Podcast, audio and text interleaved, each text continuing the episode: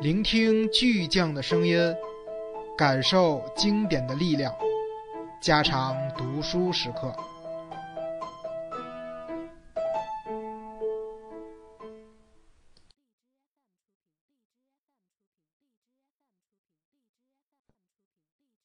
第四部，灵与肉。特蕾莎在将近凌晨一点半回到家，走进浴室，换上睡衣，在托马斯身边躺下。托马斯睡熟了，他靠近托马斯的脸，正要吻他的嘴唇，这时发现他的头发里有一种奇怪的气味。他久久地探着鼻子，他像条狗一样嗅它，终于明白了，这是一种女人的气味，女人下体的气味。早晨六点钟。闹铃响了，这个时刻是卡列宁的时刻。他总是比他们醒得早得多，但是不敢打搅他们。他不耐烦地等着闹钟的铃声，因为铃声赋予他权力跳到床上踩他们、拱他们。一开始，他们想阻止他这么闹，把他赶下床去。但是狗比主人要顽固，硬是赢得了自己的权利。再说。特蕾莎近来觉得，在卡列宁的邀请下进入新的一天也不坏。对卡列宁来说，醒来那一刻是纯粹的幸福。他天真而又傻呵呵的为还在这世上感到惊讶，真是满心的欢喜。而特蕾莎总是很不情愿醒来，渴望延长夜晚，真不想再睁开眼睛。此时，卡列宁在门口等着，抬头盯着衣帽架。那上面挂着他的项圈和皮带，特蕾莎给他套上项圈，带他去买东西。特蕾莎买牛奶、面包和黄油，像往常一样，也给他买一块羊角面包。在回家的路上，卡列宁在他身边一路小跑，嘴里叼着羊角面包。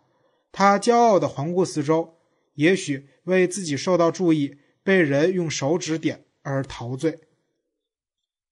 到了家，他嘴里咬着面包。潜伏在卧室门口，等着托马斯发现他的存在，蹲下身来怪叫，装作要抢走他的面包。每天都是如此一番，他们要花上五分钟在房里追逐，直到卡列宁躲到桌下去，快速的一口吞下面包。但这一次，他等待的这场早晨的仪式却落了空。桌上放着一台半导体收音机，托马斯正在听着。收音机里正在播放一个关于捷克流亡者的节目，这是被窃听、偷录和经过剪辑的私人谈话。事情是一个潜入到流亡者中的间谍干的，得手后得意地回到祖国。这不过是一些闲谈，并无什么意义。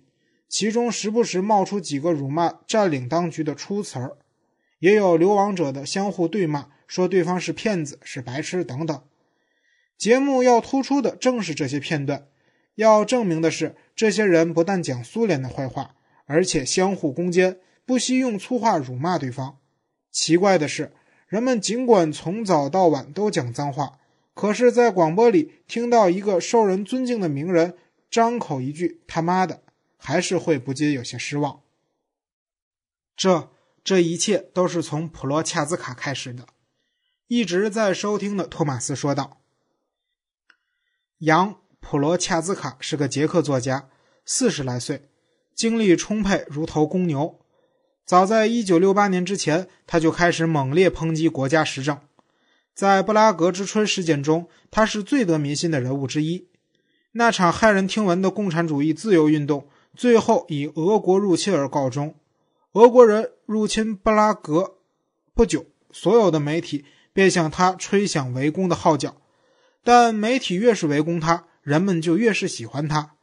于是广播就端出了普罗恰兹卡在两年前与一位大学教授的私人谈话，开始连续播放。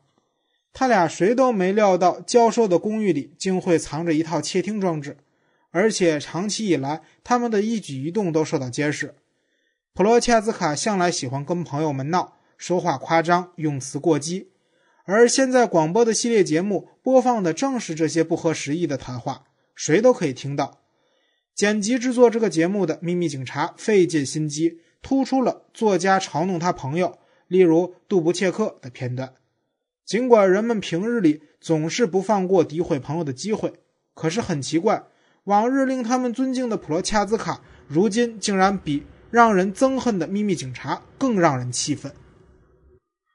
托马斯关掉收音机，说：“世界上所有国家都有秘密警察，可是只有我们国家把秘密录音拿到电台去播放，真是闻所未闻。”这种事还有呢，特蕾莎说。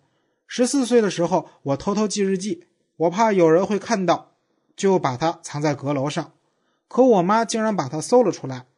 有一天吃午饭，全家正在喝汤，她把日记本从口袋里掏出来，说道：“大家仔细听了。”说着便放声读了起来，每读一句便笑一阵，笑得弯了腰，全家人也就跟着哈哈大笑，都忘了吃饭。托马斯。总想说服他继续睡觉，让他一个人吃早饭，但特蕾莎就是不听。托马斯的工作时间是从早上七点到下午四点，而他是从下午四点到午夜。如果特蕾莎不和他一起吃早饭，他们就只有星期天可以一起说说话了。所以他总是和他一起起床，等托马斯走了之后再躺回床上睡上一觉。但是这一天，他怕自己又睡着了。因为十点钟他要去苏菲岛的桑拿浴室，桑拿浴的爱好者很多，而浴室里位置很少，得走后门才进得去。幸好有一个被大学开除的教授，他妻子就在浴室任出纳。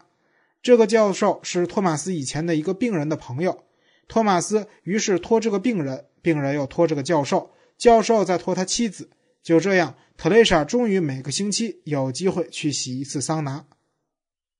他是走路去的，他讨厌永远拥挤不堪的有轨电车，车子里人们挤作一团，心里充满怨恨。你踩我的脚，我扯你的大衣扣，相互叫骂声不迭。天下着毛毛雨，行人脚步匆匆，撑着雨伞。突然，人行道上乱成一团，伞棚碰撞在一起。男人倒是不失礼貌，在路过特蕾莎身边时，高高举起伞。给她让出地方，可是女人寸土不让，他们只顾盯着前方，脸色严峻，等着别人自认不如，乖乖让路。伞的遭遇战是力量的考验。一开始，特蕾莎总是避让，当他明白好心换不来好报，便死死抓住伞柄，跟其他女人一样较劲。好几次，他的伞狠狠撞上迎面而来的一把伞，但是没有哪个女人会说声对不起。通常大家都不吭声，但有两三次，他听到了“婊子”或者一声“狗屎”。在用伞武装起来的女人中间，有年轻的，也有年老的，但年轻的通常都是些最勇猛的斗士。特蕾莎回想起入侵的那段日子，年轻姑娘身着迷你裙，走过来走过去，举着国旗飘扬的长杆，这是对多年来被迫。